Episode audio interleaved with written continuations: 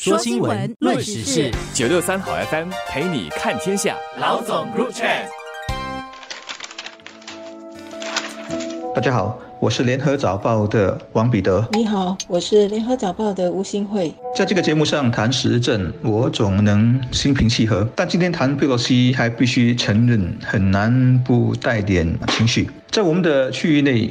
就是说，比较靠近我们的冲突的导火索，亦是南中国海，但可能性还是很低的。这几年更让人担心，情况越来越往坏发展的是台湾海峡。我周围有人主张两岸统一，有人支持台独，还有人认为眼下问题既然解决不了，那最好保留现状吧。但无论心里怎么想，最大公约数就是别打仗。其实，如果台湾和大陆人家自己真要打，我们局外人没能力劝和，也只能感到。痛心，然后自己为最坏结局做准备。最可恶的是外面的人故意进去煽风点火，让对抗升级。反正别人国破家亡和生灵涂炭是别人的事，自己隔了太平洋，好日子可以照过。我想这些人如果不是卖军火的，就是自私或愚蠢或任性或这一切什么都有。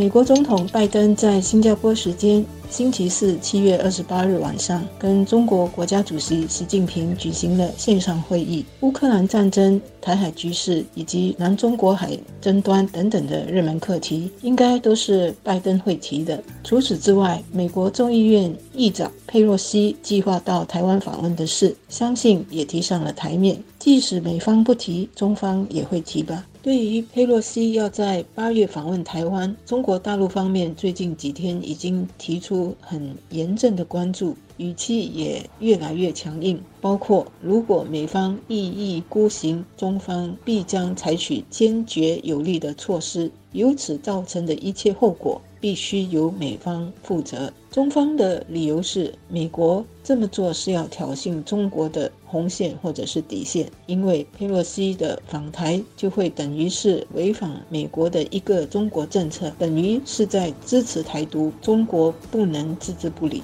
根据美国媒体的报道。佩洛西八月到亚洲的行程是包括访问日本、印度尼西亚和新加坡几个国家。至于台湾是否包括在内，美国官方和佩洛西本身表示，基于安全的理由不会透露。其实，在佩洛西之前呢，美国的一些国会议员和前政治高层官员。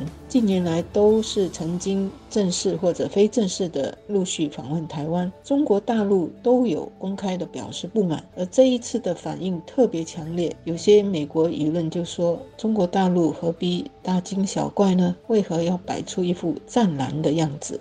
佩洛西出身政治家族，在美国的政坛打滚了超过半个世纪。以他的老经验，不会不知道人家的底线，也不会不知道他的一日或两日游所可能引发的后果。其实每个人都可以表达自己的政治立场和诉求，包括身体力行去实现它。这点对于从政者来说更是天经地义，因为这是他们的工作和事业。但有一个前提，即所作所为要权衡得与失，而且代价要自己承担。不能拿别人的利益或身家性命去赌，搞到你一将功成，然后别人都万骨枯。我举个例子，他当年曾去天安门广场拉小布条，支持中国的民运人士。我觉得这个表达很 OK，因为不会害到什么人，更不会有不可收拾的后果。他一向支持台湾也 OK，因为每个人在台海问题上都会有看法和倾向。但如果你的行动会给别人带去危险，而且明明知道了。还一意孤行，就居心不良，甚至险恶了。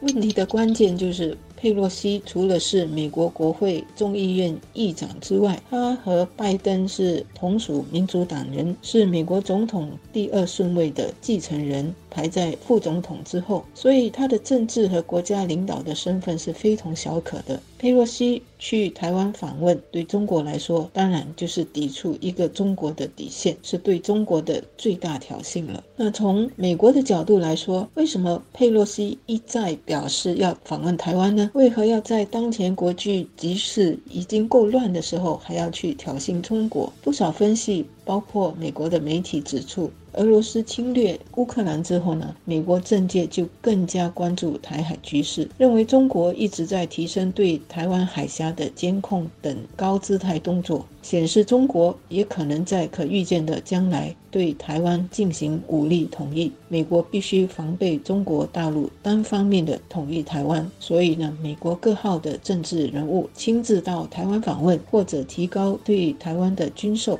就是要体现美国承诺对台湾的保护，两边在各说各话。那拜登和习近平的电话沟通会有怎样的结果呢？会给中美当前的紧张关系降温吗？又会对目前的非常紧张台海局势降温吗？老实说，我并不乐观。即使暂时降温了，中美之间因为基本上已经互不信任，美国一直在提高对中国势力的各种防备，还不断的结合。盟友的力量来对抗中国的强势竞争，这种地缘政治的关系只会增而不会减。我尝试解读他的动机，例如他四月本来就要去的目的，是不是要施压中国大陆，让大陆改变对俄罗斯的支持？毕竟大国之间的博弈都是在交换，你乌克兰那边帮忙一下，我在台湾这边就放松一点，诸如此类，一大堆不足为外人道的筹码互换。但美国奉行三权分立，总统和参院议长哪怕是同党，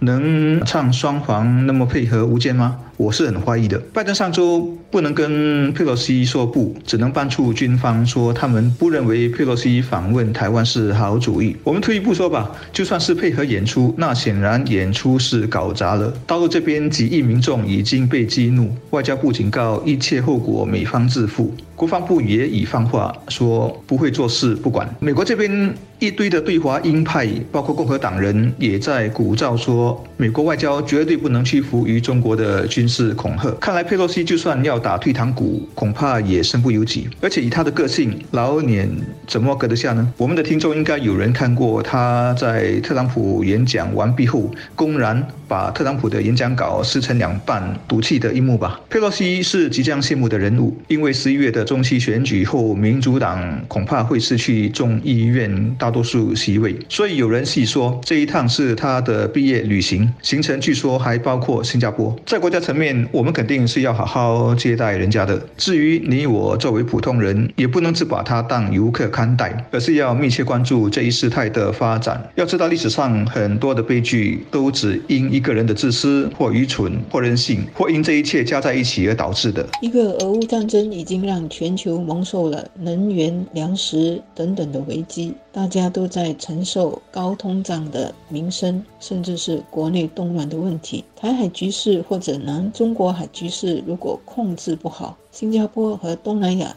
在亚洲都是首当其冲的。我们是应该比谁都关心。亚洲也可能陷入区域安全危机的。美国的政客这几天都在高调支持佩洛西，应该坚持去台湾，不要向中国大陆低头。而中国方面也有鹰派的声音，坚持中国不能对佩洛西的举措示弱。而对新加坡以及许多亚洲老百姓来说，这已经不是一个单纯谁是强谁是弱或者谁的面子的问题，而是关系到一旦佩洛西的台湾行。中美在台湾海峡如果有什么擦枪走火的事件发生，后果是难以想象的。整个区域的安全和生计都会受到危害，更不用说人命了。乌克兰总统泽连斯基。曾经说过，战争爆发之前采取提前干预的手段才有用，因为一旦冲突爆发了，任何干预和补救已经是为时已晚，一发不可收拾了。